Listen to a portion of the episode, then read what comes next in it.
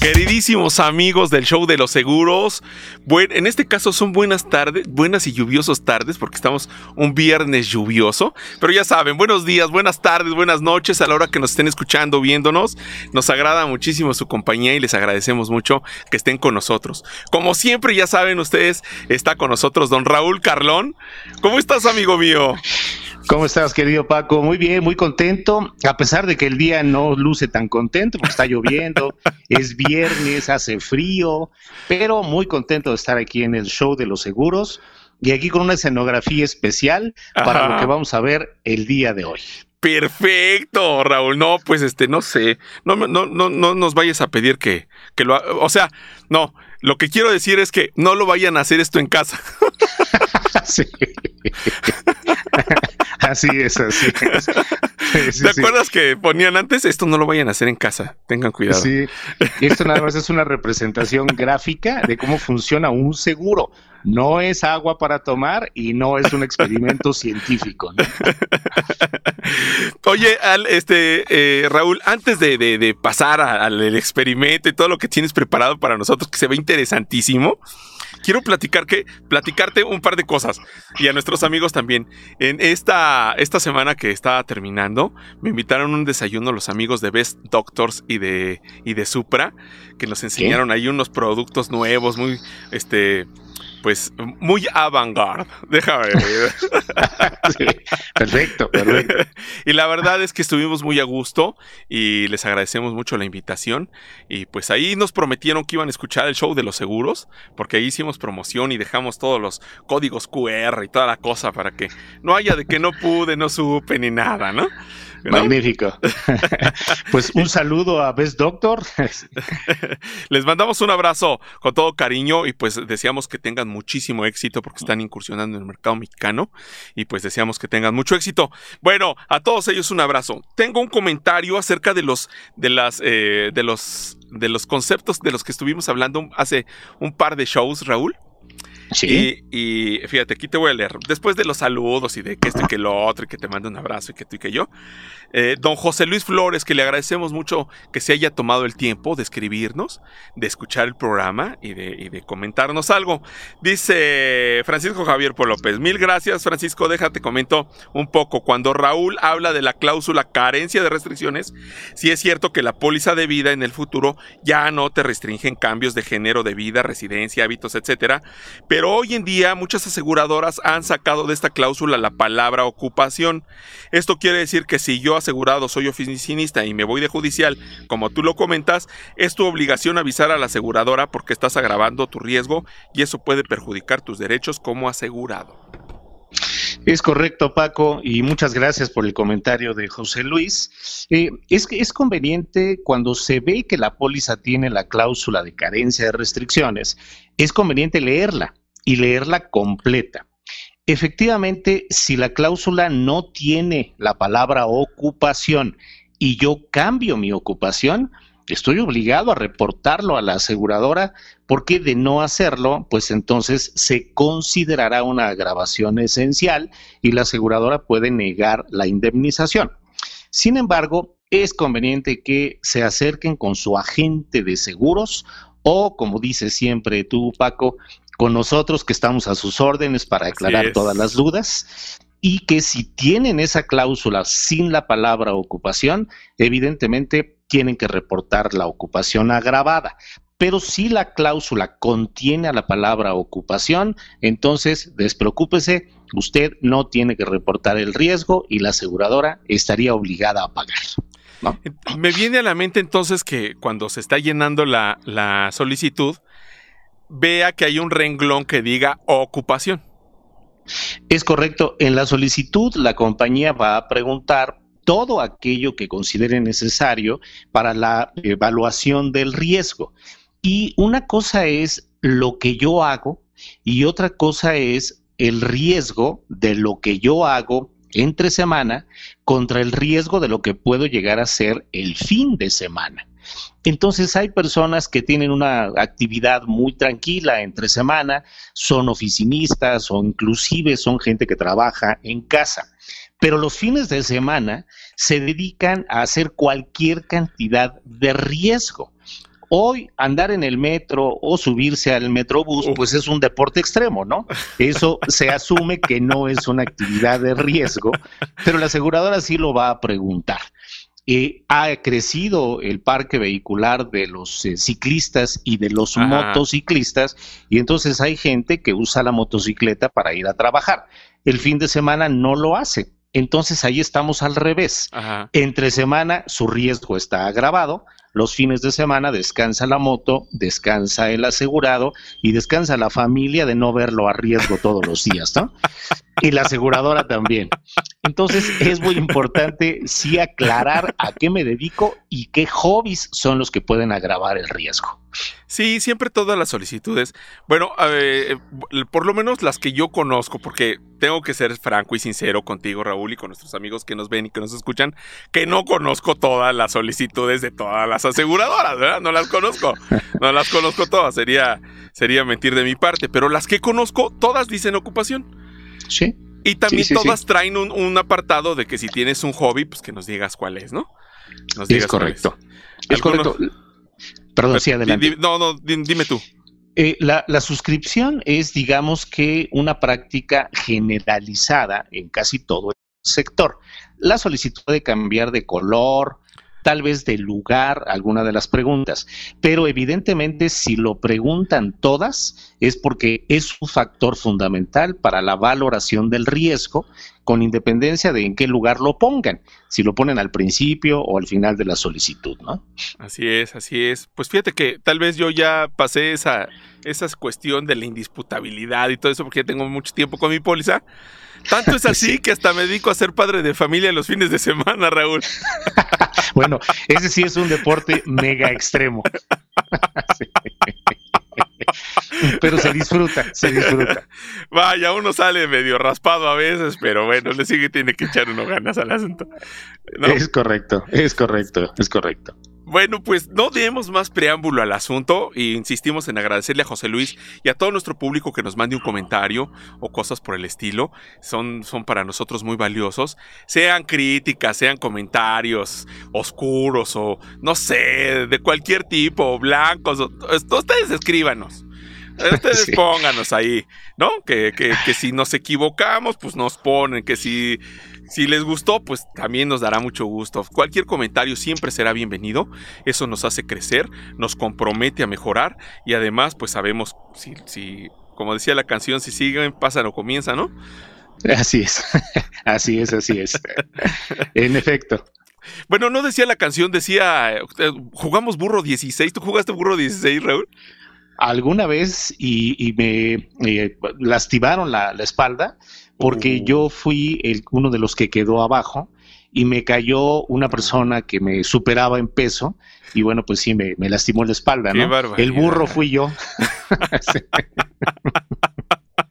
Pero vaya que pues era divertido.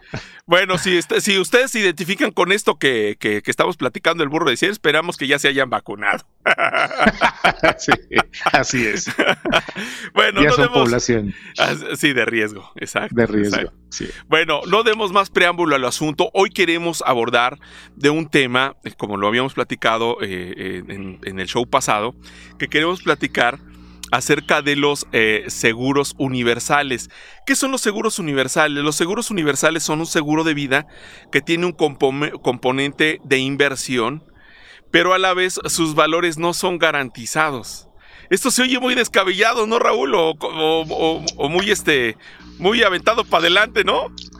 Sí, así es, Paco. Eh, habría que referir nada más que eh, los seguros universales nacieron en los Estados Unidos en la década de los 70, pero llegaron a México hasta 1985, exactamente en el año del terremoto. Y vaya que fue un terremoto la llegada de estos planes a México, porque revolucionó la concepción del seguro de vida, haciendo a un lado todas las garantías de las que platicamos en el, en el show pasado y dejando un poco a la especulación de los mercados la posibilidad de generar buenos rendimientos. Entonces, ese concepto le cambió la vida a las pólizas de seguro de vida. Sin embargo, dos datos importantes antes de continuar.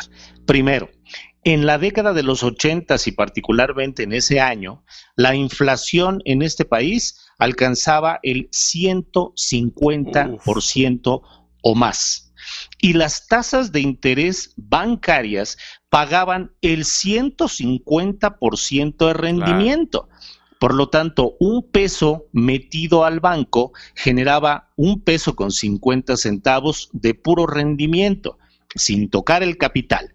Eso no se podía sostener en el largo plazo y entonces los planes que se vendieron con programas de pago de primas por dos años o por cinco años resultaron insuficientes y pues fue un descrédito importante para estos planes. Dejaron de venderse en México renacieron ya después de los eh, noventas, ya en el siglo XXI, y hoy tenemos planes muy interesantes de vida universal que vamos a tratar de explicar con toda la parafernalia que tienen ustedes aquí enfrente, eh, que es un modelito ahí muy casero, por eso tengo todo lo que me pidieron en casa poner para evitar tiraderos, ¿no?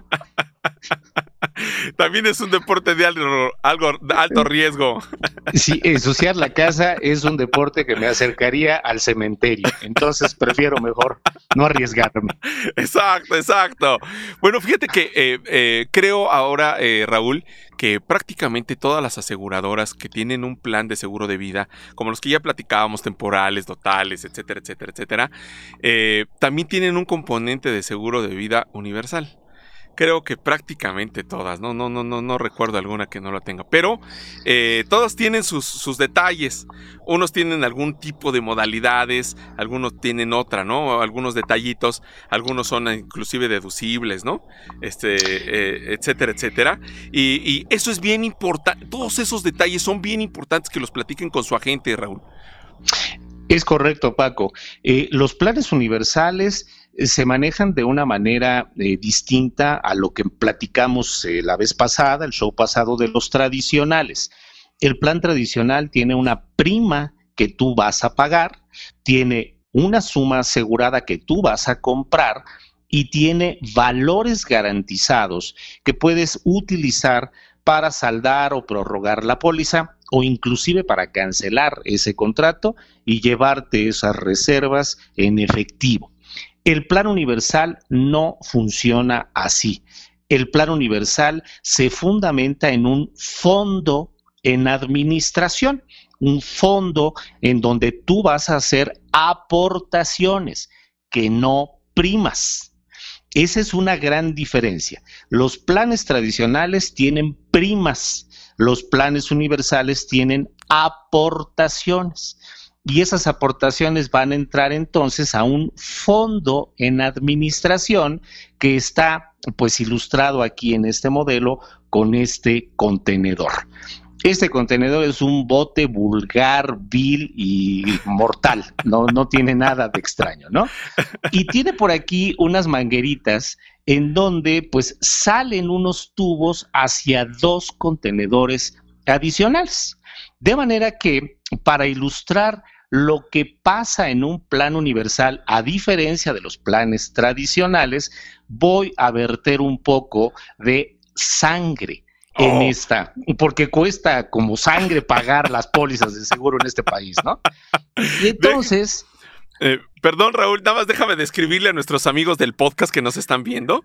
Don Raúl en este momento, pues déjenme decirles primero que está vestido a la usanza de un maestro, de un científico, y, luego frente a él tiene un bote que será como de un litro, litro y medio, y de ese, de ese bote que está frente a él salen dos mangueras que van a dar a otros dos pequeños botecitos. Entonces, ahora mismo ya tiene una jarra llena de sangre. No sé de dónde sacó la sangre.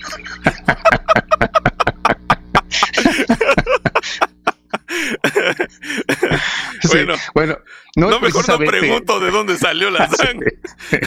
no es precisamente sangre, no se ha desangrado a nadie, es simplemente un bote de tang de Jamaica. Ah, pero hace las veces de sangre porque pues a mucha gente prácticamente eso es lo que dice cuando paga los seguros. Es que me están sangrando.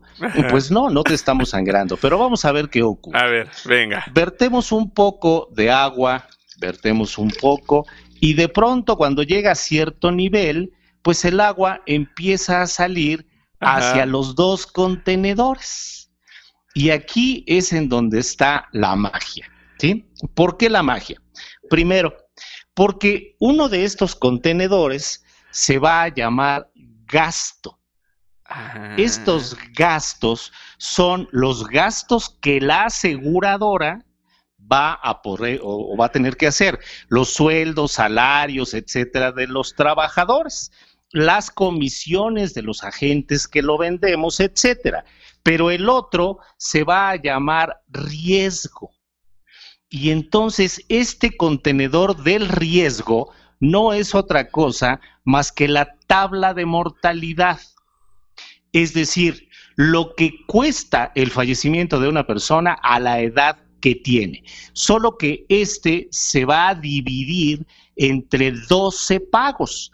Por lo tanto, este contenedor es muy pequeño porque implica 12 exhibiciones. Tú pagas la aportación anual y la aseguradora toma la cantidad que necesita para mantener el plan vigente un mes. El resto del dinero se queda en el fondo en administración que es como se llama este contenedor. Este fondo en administración depende de qué portafolios es el que tú eliges. Pensemos que adentro de este fondo en administración hay celdas de la misma forma que las hay en los acumuladores de los coches, en las baterías de los coches. Mientras más celdas tiene, más diversificada está la energía mientras menos celdas tiene, más concentrada está la energía. Esas celdas en el fondo en administración son los fondos a donde tú puedes pedirle a la aseguradora que mande el dinero que queda aquí, esta agua que queda aquí, se va a mandar a un fondo de alto riesgo o a un fondo de mediano riesgo o a un fondo de bajo riesgo eso lo decides tú. De manera que la aseguradora ya cobró el gasto del riesgo y entonces se queda el agua aquí otra vez. Nada más que el segundo mes tiene que volverse a llenar para que pues quede cubierta la póliza, para que la póliza esté vigente. Este proceso se va a llevar a cabo mes con mes. El problema es que este contenedor tiene este tamaño cuando tú compras la póliza, pero conforme cambias tu edad, el contenedor va a cambiar de tamaño y puede llegar a representar a cierta edad pues un tamaño muchísimo mayor. ¿Qué ventajas tiene este plan? El plan tiene la ventaja de que mientras tú sigas echándole agua aquí, estos dos contenedores siempre van a tener contenido, siempre van a tener líquido.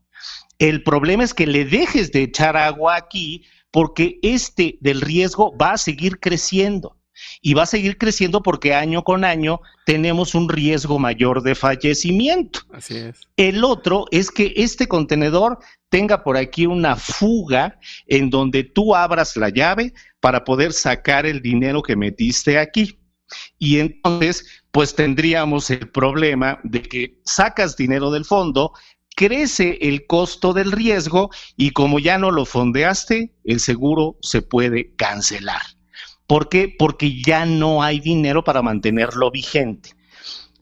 Puedes modificar el contenedor y poner uno de mucho mayor tamaño para que entonces en lugar de que quede poquita agua aquí, pues quede muchísimo más.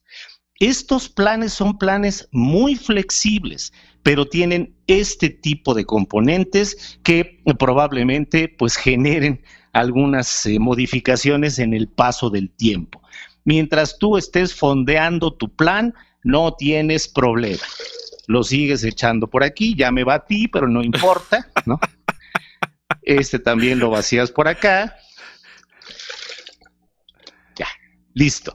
Y entonces el modelito sigue aventando agua por todo el tiempo en que exista agua aquí. Mientras tengas agua en el fondo en administración, tu póliza está vigente. Ya no le aportaste al fondo de administración, el riesgo es que ya no haya agua para llenar el costo del riesgo y la aseguradora tampoco para cubrir sus gastos. En ese momento el plan puede terminar y cuando termina no tienes derecho más que a lo poco que se haya quedado en este contenedor. Este contenedor se va a llamar en la primer celda artículo 93 de la ley del impuesto sobre la renta. Pero tú puedes convertir ese artículo 93 a un artículo 151 o a un artículo 185. De manera que esas son las tres celdas y dentro de esas celdas hay muchísimo más diversificación de fondos que pueden ir a alto riesgo, a mediano riesgo o a bajo riesgo. Así funciona vida universal. No, me pongo de pie. Me pongo de pie y le aplaudimos a don Raúl por esta clase magnífica que nos ha dado una cátedra, maestro. Hombre. una cátedra sensacional, porque qué mejor manera de haber explicado cómo son los planes universales, que como que uno se queda, Raúl, con la situación de que eh, eh, me va a dar el rendimiento como si yo entrara, como que pensamos, se me agolpan las ideas, pero como que pensamos que entramos al, al, este, al, uso del, de, la, de la bolsa de valores, ¿no? Porque estoy poniendo riesgo mediano, riesgo alto, riesgo bajo. Hay, cabe aclarar que el riesgo bajo pues nos va a dar un rendimiento menor al que nos podría dar un mediano o un alto. Pero también tenemos la situación de que ese riesgo mediano alto, eso representa un riesgo mediano o un riesgo alto, ¿no? Que podría dejar más, este, más rendimientos, desde luego que sí, pero también podríamos quedarnos con, este, con, no con tan, tan buenos resultados, ¿no? Por eso es que hay que estar muy pendiente de esto y es indispensable que se tenga muy vigilado el programa mes tras mes. Es correcto. El producto es un producto. No, pues no te escuchamos ahora, Raúl, como que se ha de haber desconectado ahí. ¿Ya, ya me escuchan? Bueno, ah, bueno. O, a lo mejor fue, soy yo. Ahora sí que no eres tú, soy yo. Espérame.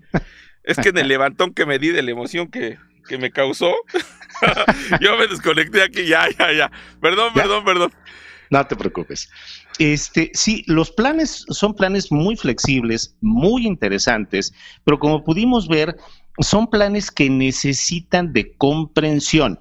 Si la persona que los compra no llega a entender muy bien que necesita hacer aportaciones, que el producto se va a encarecer conforme pasa el tiempo y que depende de la especulación de los mercados, pues probablemente se lleve sorpresas tenemos muchos años con buenos rendimientos en los fondos de inversión de las aseguradoras, pero hay veces que los mercados cambian y cambian en lo que acabo de decir, lo que dije. Al, el año pasado, un tuit, un tuit de cierto personaje este, de cabellera color zanahoria le cambiaba las inversiones a todo el planeta en segundos. Entonces, esos son los riesgos de estos productos. Si la gente quiere mucho mayor certeza, temporal, vitalicio o incluso total. Pero si es persona que tiene un alto contenido, una alta aceptación del riesgo, Vida Universal es un magnífico producto. Sí, de, verdad que es un magnífico producto. Eh, eh, de verdad que es un. Es más sencillo de lo que imaginamos, pero sí necesita estar. Eh, ahora sí que, como dice el dicho, al ojo del amo, ¿no? Es Engorde del caballo, así es. Entonces uno tiene que estar muy, muy, este, muy atento de esto, porque como son inversiones, cuando es, cuando es a bajo riesgo, pues este, como que pues uno puede, puede ir navegando tranquilamente. Pero cuando ya le mete uno más caña al asunto, pues como que sí ya está más seria la cosa, ¿no, Raúl? Es correcto, Paco. Y en ese sentido, eh, bueno, pues hay producto para todos los mercados. Eh, las personas que tienen una baja tolerancia al riesgo, probablemente elijan un fondo en este tipo de seguros de bajo riesgo y ese fondo no va a pagar más de lo que pagan los certificados de la tesorería, los CETES, en cuyo caso uno se preguntaría, ¿qué sentido tiene comprar un producto de inversión para meter el dinero a CETES? Si, si esa es tan baja la tolerancia, entonces es preferible partir en dos la posibilidad de asegurarse en una póliza y de invertir en un fondo público como los que existen actualmente en el mercado mexicano de, las finanzas. Las aseguradoras manejan este dinero en fondos privados y esa es una mayor garantía, no de ganancias, pero sí de eh, calificaciones mucho mejores en los fondos que se utilizan, pues para evitar que la gente meta su dinero en bitcoins dentro de una póliza de vida universal, ¿no? ya los van a vender los bitcoins, este, a, pagos chiquitos, a pagos chiquitos, chiquitos. sí, sí, sí, es lo único que falta, ¿no? Ya inclusive la Secretaría de Hacienda dio su posicionamiento con relación a los bitcoins y bueno, sí hay que tener precaución con ello, pero las aseguradoras están totalmente al margen de ese tipo de productos especulativos. Son planes de inversión Tú eliges el fondo donde quieres que tu dinero se administre, pero tienes que estar claro que hay que aportar, hay que aportar para que esos contenedores que veíamos del riesgo y de los gastos no se vacíen y que eso pueda implicar la cancelación de tu póliza. Hay algunos de estos seguros, eh, Raúl, amigos míos, que eh, se colocan en el mercado, inclusive como seguros de retiro, Raúl.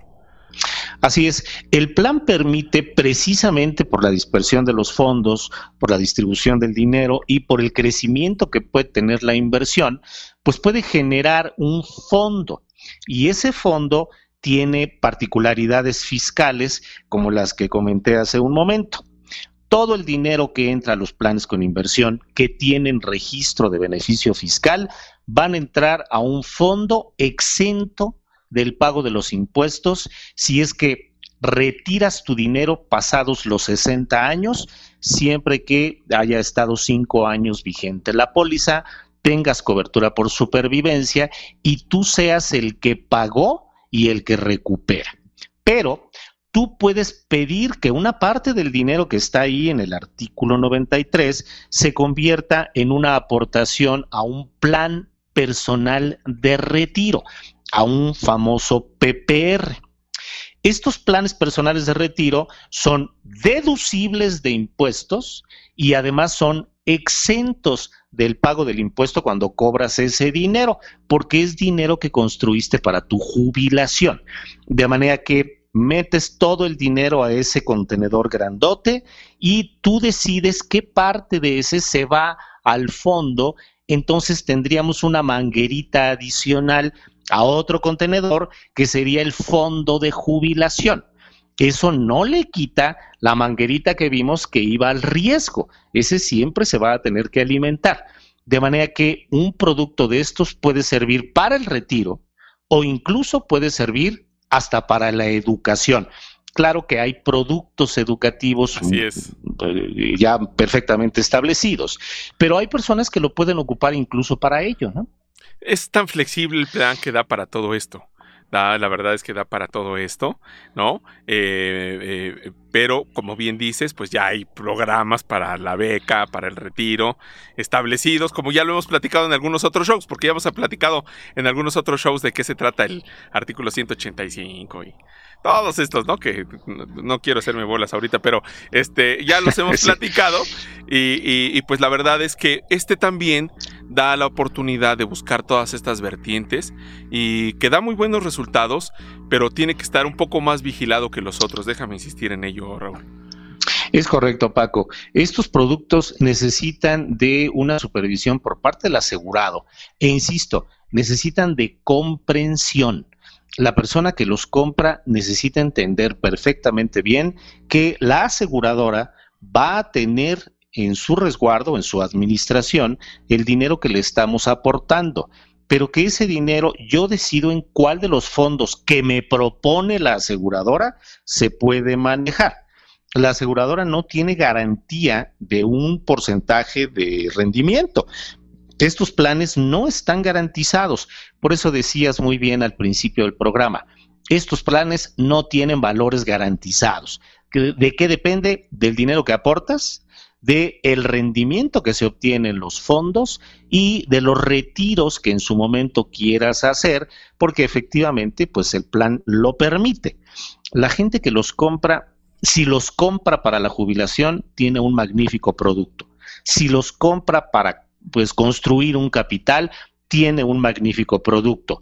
Pero si lo compra sin tener ese tipo de objetivos, pues a lo mejor se le atraviesa un televisor de 85 pulgadas y ese va a ser el estímulo para desfondar el plan y quedarse hasta sin cobertura de seguro. Así es, así es, así es. Y además de todas estas características, yo acepto, es más, no acepto el riesgo, no nada más lo acepto, decido en qué riesgo deseo invertir. Y, es ahí donde, donde viene la situación, porque si yo decido, como bien dijiste, bueno, pues ¿para qué lo meto en riesgo bajo? Pues sí, me puedo comprar un set en el banco, ¿no? Pero, o sea, pero si le meto a, un riesgo mediano o a un riesgo alto, no tan solo acepto el riesgo, sino que estoy decidiendo jugar allí. Y, y en ese juego se puede a veces perder y se puede ganar. Es correcto. Ese es el riesgo que corre el asegurado y eh, la gente de seguros que vende estos productos, pues debe de ser mucho, muy didáctico. No llevar este tipo de, instrumentos que usamos ahorita, pero sí muy didáctico en la eh, presentación, en la explicación de los planes, porque además el asegurado recibe estados de cuenta con el, el, movimiento que va teniendo su plan. Y entonces ahí se puede dar cuenta si está ganando o si hay minusvalías. Esto opera igual que una cuenta de Afore. Mientras haya minusvalías, no has perdido. Pierdes cuando te cambias a otro fondo, te cambias a otra Afore y entonces conviertes la minusvalía en una pérdida. Aquí opera exactamente igual, ¿no? Sí, sí, sí. Además, ah, ah, sé de algunas aseguradoras, eh, Raúl, amigos, que ya tienen hasta su página personalidad, personalizada para el cliente, donde uno tiene su password y todo, y uno puede moverle allí, ¿eh? Puede uno cambiar de riesgo mediano a riesgo alto. No, pues yo escuché que el del señor el pelo naranja le dijo aquí, pues mejor ahorita le, me voy para abajo, ¿no? O me voy para arriba, etcétera. Uno puede moverle allí y este y pues con, con todo lo que esto quiere decir, Raúl. Así es, Paco. Eh, la gente que los vende necesita un entrenamiento especial. Hay aseguradoras incluso que certifican a los agentes para vender este tipo de productos. Pero hay aseguradoras que no lo certifican y entonces pues hay quien lo vende sin tener perfectamente claro cómo opera. Hay quien lo compra con el mismo desconocimiento y los dos en algún momento se van a sentir o defraudados o sorprendidos. Entonces, sí es importante entender muy bien cómo funciona y ver qué riesgos estoy corriendo cuando hago aportaciones más no primas. Así es, así es. Bueno, no, no, no es, necesario que nuestros amigos y colegas agentes pues tengan que llevar su botecito y todo, pues ya tienen el video. No, ya tienen el video, ya lo van a poder. Eh, quiero que veas a estos dos señores. Bueno, principalmente a don Raúl para que vea lo que nos enseña aquí. Y ya una vez captado el asunto, pues ahora sí fírmale aquí, ¿no? sí, sí, sí. sí. se, pueden construir otro tipo de este eh, pues elementos didácticos para la presentación, pero pues hay que llevar agua de Jamaica o hay que llevar ese tipo de cosas y luego sale uno batido ahí, como ya me batí toda la camisa, ¿no? Pero bueno, eh, el objetivo es que, que, se comprenda cómo funciona y que la gente entienda perfectamente bien que es un magnífico producto, pero necesita aportaciones y necesita tiempo. Estos planes son de tiempo, eh, de largo plazo, para que ahí se puedan construir buenos capitales. Qué importante es que digas esto, Raúl, porque estamos acostumbrados a la inmediatez, ¿no? Yo me acuerdo cuando era niño que pues yo era el control remoto, ¿no? Mi papá le decía, pues tú cámbiale. Sí, así es, así es, así es. Entonces decía, no, ahora bájale, pues tenía que pararme a bajarle, ¿no? Y además nuestra televisión era blanco y negro. Este, sí nuevamente, para los amigos que se identifican con esto, pues este, espero que ya se hayan vacunado, ¿no? Pero la cuestión está, la cuestión está en que eh, ahora estamos acostumbrados a la inmediatez y los, eh, los chicos de ahora sí que los chicos de hoy, tururú, tururú, bueno, los chicos de hoy eh, están acostumbrados a tener todo a primera mano. Yo me acuerdo, Raúl, que este, cuando salía un álbum de la música que nos gusta, tardaba años en llegar a México. Sí. ¿No? Este, y tenía uno que esperarse, ¿no? La moda, la moda eh, eh, tardaba uno o dos años en llegar cuando allá en algunos otros lugares ya había pasado de moda, apenas estaba llegando a México, ¿no? O la información no la teníamos de inmediato como la tenemos hoy. Hoy las generaciones, con un solo clic en la palma de su mano, tienen la información del mundo al instante y se enteran de todo. Esto eh, lo cito porque estos programas, como algunos otros que ya hemos platicado de vida, necesitan tiempo, necesitan paciencia, necesitan eh, dar, darle esa, eh, insisto, esa paciencia para que puedan desarrollarse, puedan madurarse y puedan generar y llegar a la meta que uno está pretendiendo con los programas de este tipo. Así es, así es, Paco. El, corto plazo parece que pues fue el signo de los tiempos después de 1990. Eh, todavía en 1990 había personas que pensaban en el largo plazo, pero hoy el largo plazo para muchos es el próximo domingo. Y, en realidad, pues no es, no es precisamente así, ¿no? Eh, los países y, las empresas y los grandes eh, eh, gurúes de las finanzas dicen que el largo plazo es amigo de los buenos rendimientos. El corto plazo es amigo de las pérdidas incalculables. Entonces es importante tener claridad que si vas a entrarle a un producto de esta naturaleza o a una inversión, necesitas tiempo. Y de eso podríamos tocar e incluso tener un programa especial para hablar de planes de jubilación, porque los planes de jubilación son planes de largo plazo. Así es, así es. No, pues le tomamos la palabra a don Raúl. Ya hemos hablado de programas de jubilación aquí, inclusive con don Raúl, pero pues eso nunca está de sobra. Sobre todo ahora, como ya hemos platicado también en otros shows, y ustedes saben por las noticias que tenemos, que esto se ha, se ha modificado, ¿no? Se ha modificado y es bien importante que lo tengamos bien claro, porque eh, estos mismos chicos que ahora están teniendo la información en la palma de su mano, pues este, tienen que hacerse cargo de su jubilación y tienen que hacerse cargo de, su retiro. Y pues qué mejor que tener una edad eh, este, pues, eh, de joven para tener un plazo en el cual se pueda juntar una cantidad que nos permita, eh, si no vivir holgadamente, pero sí vivir bien, Raúl. Así es, así es, Paco. las proyecciones son lapidarias, las incluso con las afores.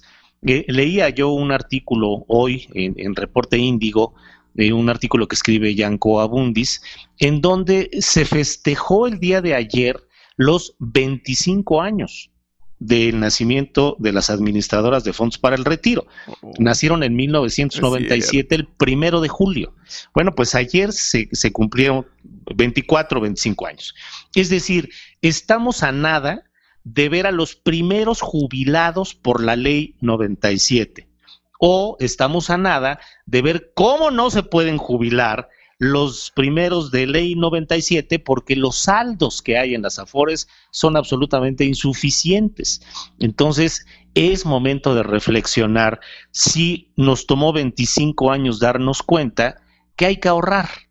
Y para ese ahorro necesitamos largo plazo y para las dos cosas Vida Universal es un magnífico producto. No, pues Raúl, nos has, nos has, bueno, ahora sí nos estamos relamiendo los bigotes de que tuvimos un manjar aquí y la verdad es que estuvo sensacional tu, clase y pues te agradecemos mucho que nos, nos, nos, platiques, nos aterrices estos conceptos que parecen tan lejanos, tan difíciles, pero con este esquema, con este diagrama que nos has dibujado, pues ha, ha sido padrísimo, de verdad. Nuevamente me pondría de pie, pero ya vi que se me desconectan aquí todos mis aparatos que traigo puestos, entonces mejor no lo hago. Pero bueno, Raúl, muchísimas gracias por esta cátedra que nos has dado esta tarde. No, gracias a ti, Paco, gracias a la audiencia, gracias al productor y eh, bueno, pues ahorrar y largo plazo. Esas son las dos reflexiones de este show de los seguros. No se diga más. Yo creo que, pues así hasta lo podemos titular, ¿no, señor productor? Ahorrar y largo plazo. ¿No? Sí, pero pues, pero tenemos que señalar el diagrama, ¿no? No sé, vamos a hacer aquí, le vamos a echar este ganas al asunto y le vamos a poner aquí. Perfecto. Raúl, muchísimas gracias. Un abrazo, mi querido Paco, y, también al productor y a toda la audiencia. Eh, hay que taparse porque está lloviendo y vamos a cuidarnos. Muchas así gracias. Es, así es. No dejen de ponerse la chambrita y su cubrebocas. Eso es indispensable. la chambrita y cubrebocas. Y además les vamos a pedir, por favor, que nos regalen un like, un dedito hacia arriba. Nos pueden escuchar en Instagram, ver en Instagram, ver en YouTube, ver en Facebook, escuchar en Anchor, escuchar en Google este, eh, Podcast, escucharnos en el Spotify. Estamos en algunos lugares de estos y les vamos a agradecer que nos hagan sus comentarios y nos hagan ver qué les gustaría escuchar, qué les gustaría platicar y aquí lo haremos el intento por, por complacerles. Muchísimas gracias nuevamente a todos. Un abrazo, mi querido Raúl. Igualmente, mi querido Paco, muchas gracias. Bueno, Roy y yo les mandamos un abrazo y los esperamos en el próximo show de los seguros. Chao. Chao.